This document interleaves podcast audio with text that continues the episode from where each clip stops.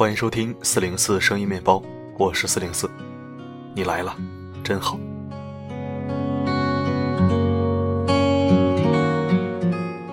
在这个前所王道、追名逐利的快节奏社会，每天我们接收的信息范畴基本都离不开权、钱、名、利。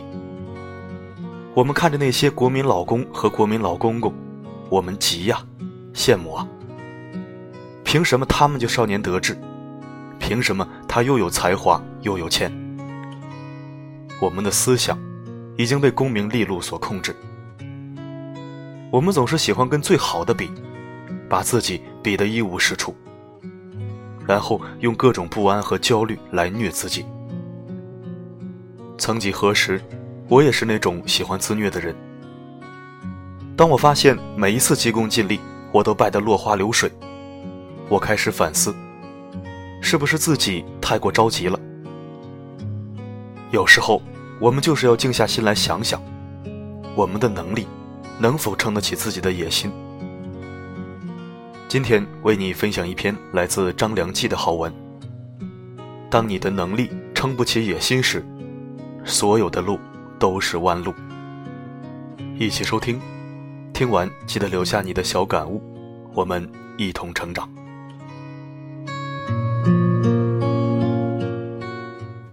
年轻时应该如何避免走弯路？问这个问题的人，从他们自己的描述来看，大多都是踌躇满志，准备在职场上大展拳脚一番。我猜他们可能是想知道更快通往成功的方法是什么，怎么样平步青云。而这样的问题，我都拒绝回答。我一直有一个观点：踏实才是最快的方法。没有走过弯路，永远都不会知道直路应该是什么样子。就好像谈恋爱的时候，你没遇过几个渣男，怎么知道好男人到底好在哪里？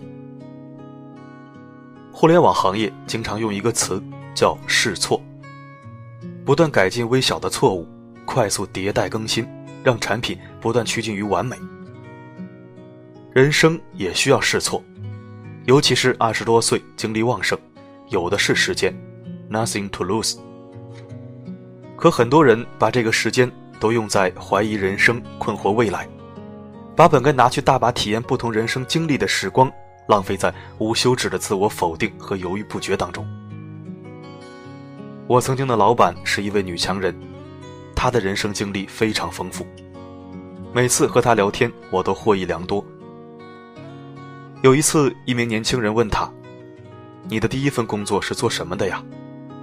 我今年二十岁，第一份工作在书店实习，但是觉得没有什么价值，一直很害怕，对未来简直不敢提，请您给我一点建议吧。他的回复如下：二十岁干嘛？二十岁当然是念书之余打工赚学费呀。我二十岁在星巴克打工，这有意义吗？当然有啊，自己赋予它意义啊。餐厅里洗盘子有意义吗？有啊。你自己琢磨呀。难道只有拯救地球才有意义吗？等你想好决定什么有意义的时候，你的人生都结束了，也不必思考了。我很赞同他的观点。二十多岁的黄金年龄，本应该去闯、去浪、去跌倒。考虑太多，就像给自己无形中筑起一道道围墙，你还没有跨出去过，就被死死的禁锢在原地。很多人期望能做出一份完美无缺的人生方案，到头来这也不行，那也不行，这个有风险，那个失败了，怎么办啊？花大把时间做分析、听建议，可人生计划永远赶不上人生变化，而变化才是这个世界上唯一不变的东西。这就像创业一样，当你把一切都想得周到缜密的时候，大势浪潮早已过去。你想好的一切，最后都变成了一堆废纸。我二十岁出头的时候，工作愿望很简单，就是能够解决温饱问题，不再向家里伸手要钱就可以了。改变世界，我连世界是什么样的都没完整看过。活出自我，我连自己想要什么都没搞清楚。职业生涯发展，我连初级职位的工作内容都没有摸清楚，想那么远有用吗？那个时候，老板丢给我什么工作，我都会去做，找图片，找新闻，搭 PPT，跟访谈，旁听会议。我从来没有想过，这些对我未来的职业人生有什么帮助，因为我压根儿就想不出来。直到过了一年多的时间，我熟练掌握了这些工作的套路和规则。懂得了基本的逻辑思维方法、行业趋势的分析等等，我的视野也随着项目经验的积累而更加广阔，眼光开始更上一层楼，可以去思考更广阔的发展空间。恰好那个时候的中国，社交媒体刚刚兴起，彼时微博的发展势头迅猛，各式新媒体平台遍地开花。我深感这个领域未来发展潜力巨大。于是，义无反顾地决定降薪转行，投入到更加红火的数字营销行业中来。所谓经历的价值和意义，不是生活给你的，是你自己思考出来的；人生也不是规划出来的，是一步一个脚印走出来的。任何一个时代都有它的事。如果你去花时间研究一下近几十年的经济社会发展史，多涉猎相关的书籍、新闻、文章、观点，跳出自己的圈子，多去看看外面的世界在发生着什么，这些并不难掌握。在大势之下，如何实现小我的能力增值，并融入到社会的发展浪潮中去，这才是年轻时应该考虑的问题。当经历足够多。你会发现，顺势而为比按计划走更加明智。我们说时势造英雄，很少说英雄造时势，就是这个道理。而随着年龄的增长，试过的错足够多时，我们要学会复盘。所谓复盘，是指每隔一段时间回顾过去的作为和得失，错过的机会、做错的决定、成功的经验。以及对未来的参考和指引。《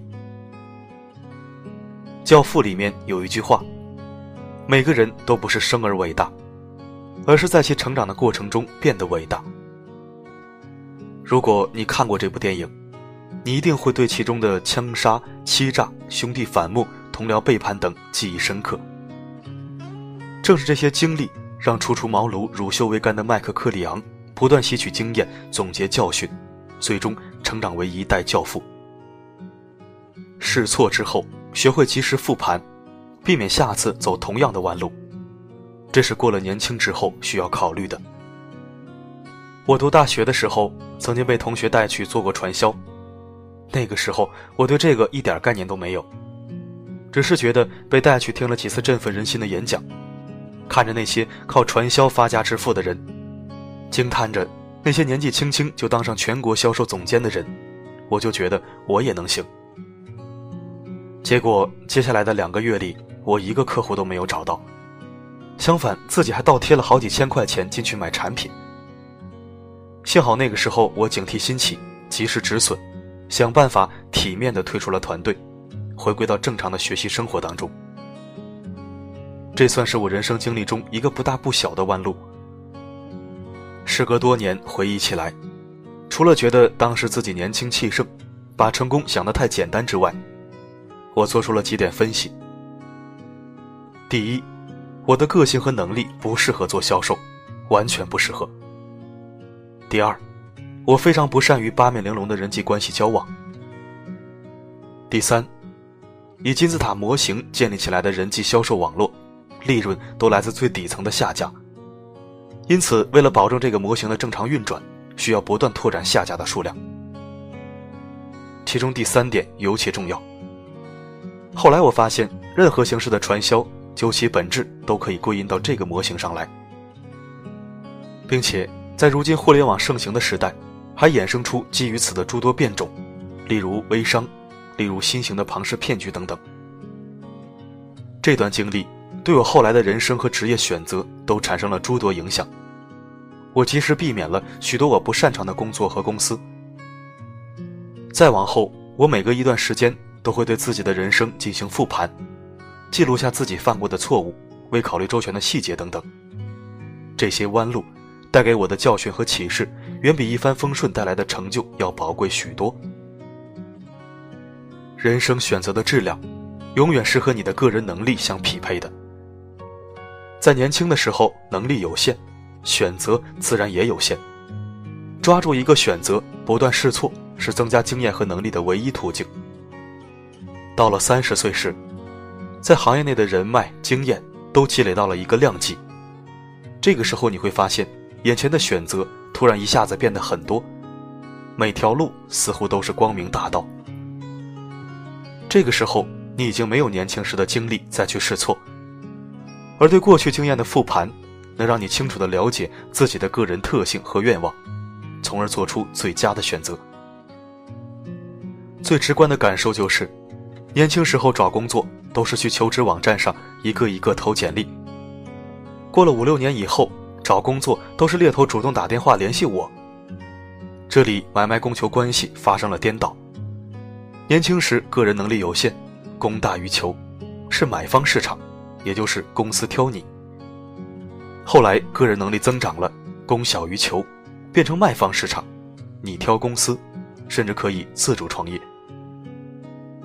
这个时候选择开始变得比努力更重要。注意我说的是从这个时候开始，选择比努力重要。在你没有资格去挑三拣四的时候，努力最重要。当你的能力还不足以撑起你的野心时，选择哪一条路都是弯路，都要磨练，都要吃苦。既然这样，不如趁年轻时去积极试错，积极经历，然后不断对自己的人生进行分析和复盘。这可比你听任何的规划建议道理都来得更切合实际。我们谁都不是圣人，只有体验过错误所带来的损失和懊悔，你才能明白正确的标准和意义。共勉。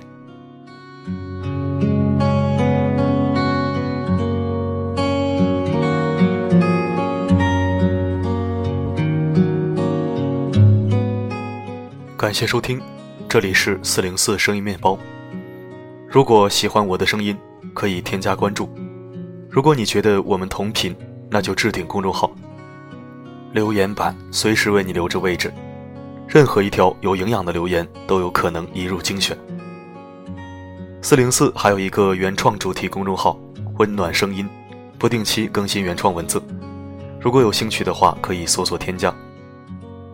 我的声音能否让你享受片刻安宁？我是四零四，不管发生什么，我一直都在。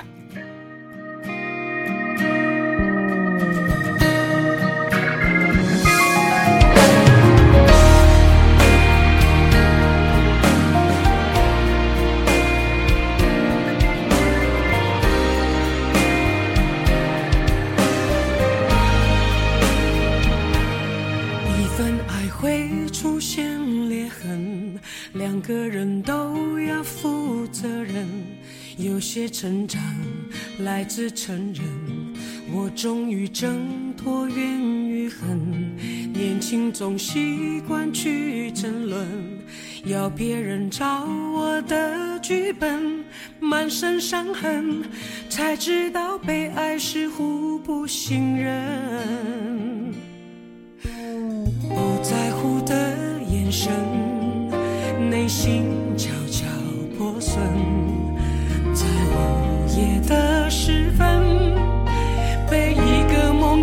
给拆穿，没忘记那个人。我试着让生活变得清淡，对幸福或寂寞顺其自然。偶尔傻傻孤单，偶尔傻傻浪漫，不怕大喜大悲那么难负担，不想再背负太多期盼，对好奇或关。心顺其自然，只是那点不安，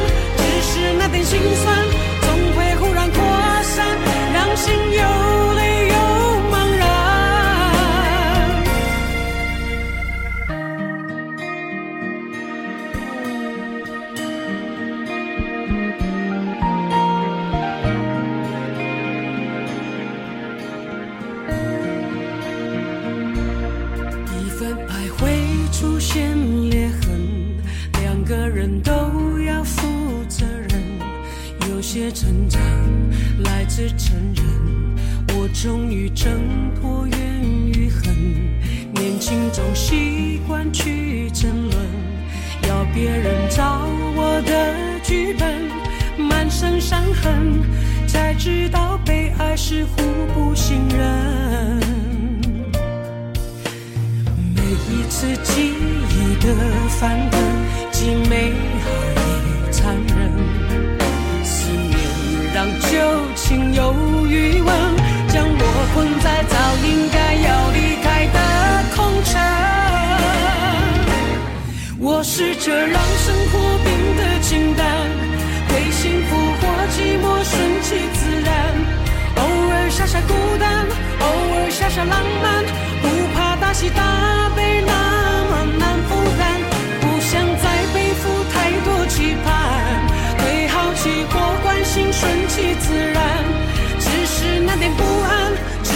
那点心酸总会忽然扩散让心